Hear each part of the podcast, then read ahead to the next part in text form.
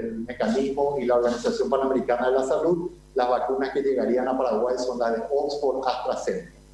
Seguimos, por otro lado, con los esfuerzos de las compras bilaterales. Eh, estos esfuerzos siguen vigentes. Me complace anunciar que hemos firmado contrato con el Fondo Ruso de Inversión. Entonces, este contrato va a ser remitido eh, en las próximas horas. Con este contrato, una vez eh, que esté aquí y precautelando una cláusula que existe allí, vamos a estar anunciando oportunamente el volumen y los plazos de entrega. En lo que hace a nuestra preparación para la recepción de vacunas, entonces seguimos trabajando. Todo nuestro personal operativo ha sido capacitado. En la próxima semana vamos a extender esta capacitación virtual también para el público en general respecto a las vacunas, con preguntas frecuentes, etc. También estamos trabajando muy de cerca con la Secretaría de Emergencia Nacional, poniendo a punto eh, nuestros camiones, eh, la logística en general. Estamos trabajando también con todas las instituciones representadas en el centro de enlace interinstitucional para poder respaldar sobre todo las acciones que tienen que ver eh, con la logística y la seguridad en el tema vacunas. Dentro de la página web del Ministerio de Salud eh, tenemos una plataforma que aloja información útil sobre todo lo que tiene que ver con la vacunación, incluyendo, como dije antes, preguntas frecuentes respecto a esta. La semana que viene va a estar disponible una plataforma para la preinscripción del personal de salud y más adelante esto va a estar habilitado para la población en general de acuerdo a, a las etapas que ya han sido socializadas, donde recordemos en la primera etapa vamos a estar enfocados en los trabajadores de salud y las personas mayores de 60 años.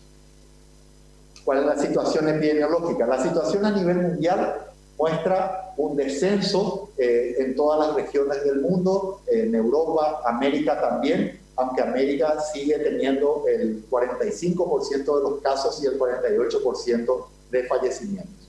Pero las últimas dos semanas han mostrado un descenso. En lo que hace a la situación regional, tanto en la tasa de letalidad como la tasa de mortalidad, el, el Paraguay en el acumulativo de casos sigue en una posición privilegiada.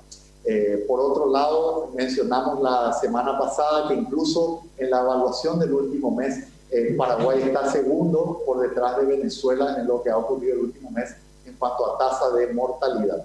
Eso asumiendo eh, datos confiables de esa nación. En lo que hace al Paraguay en general, notamos las últimas dos semanas eh, estables, con un descenso respecto a las primeras dos semanas del año, que han sido las más, eh, las más activas del, hasta aquí, este año, siempre a expensas de Asunción y Central principalmente, y el componente de Alto Paraná que dijimos que está ligeramente elevado. Eso se puede apreciar aquí, básicamente lo que hemos mencionado, Asunción Central y la mayoría de los departamentos eh, relativamente estables en números altos aún, que no nos permiten relajarnos, pero eh, relativamente estables en lo que hace a esta semana. Lo propio a los departamentos del centro.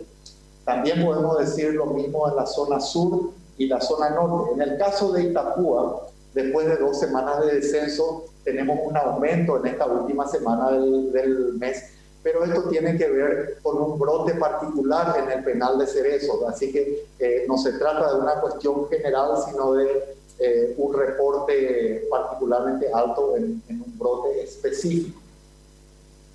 En el Chaco paraguayo la situación también es similar, bastante estable eh, en esta última semana. Aquí un, dato curioso, el, país eh, en el año pasado y las primeras semanas de este año, cuando ven en oscuro, hay un cinturón transversal que va más o menos de Asunción a Ciudad del Este y de Ciudad del Este a Encarnación, donde eh, se produce el mayor número de casos, es más o menos eh, la epidemia parece correr sobre ruta 2 y ruta 6 o ruta sexta, ¿verdad? Entonces, eh, llamativo, esto coincide con, seguramente con el movimiento de gente, además de la densidad poblacional de estos departamentos. También en esta semana hemos discutido lo que tiene que ver con la vuelta a clases. Conocemos todos en este momento el enorme daño que se ha dado a los niños en términos eh, educacionales, pedagógicos, en términos de su bienestar y también en términos hasta de su seguridad. Es importante volver a poner en perspectiva a los niños y adolescentes dentro de las prioridades eh, en esta lucha contra la pandemia. Y recordemos que en las clases sí son una actividad esencial, al contrario de las actividades sociales. Es importante visualizar también todas las recomendaciones de los organismos que hacen, tienen una visión holística más, más este, amplia de todos los elementos a considerar. Eh, hemos conversado y trabajamos muy de cerca con la Sociedad Paraguaya de Pediatría, de Psicología, con UNICEF, con OPS, entre otros, eh, y estamos planteando un retorno a clases opcional, opcional eh, de un modo híbrido, es decir, semipresencial y virtual, en burbujas ¿verdad? y en cuadrillas. Entonces, estos protocolos que además contemplan las acciones en caso de que se dé positivo, eh, son protocolos en los que se ha trabajado intensamente y que buscan precisamente, sobre todo, un retorno seguro a clase.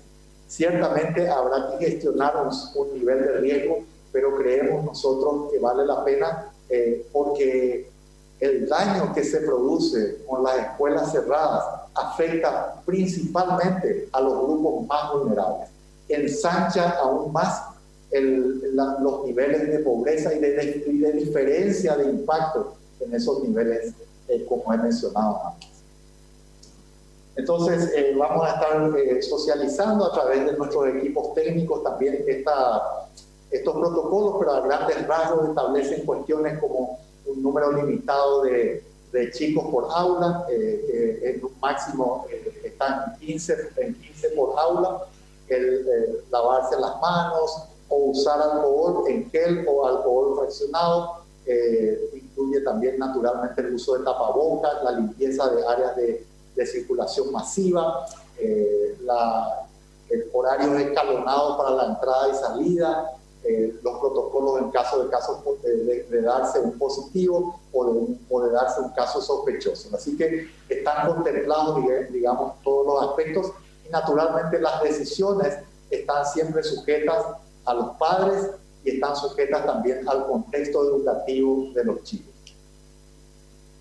Finalmente quería eh, terminar con un concepto muy interesante. Continuamente estamos respaldando el uso de mascarillas. Ya todos sabemos que el uso de mascarillas nos permite, en primer lugar, proteger a los demás en caso de que nosotros estemos afectados por la enfermedad. También nos permite protegernos a nosotros mismos con el uso de la mascarilla.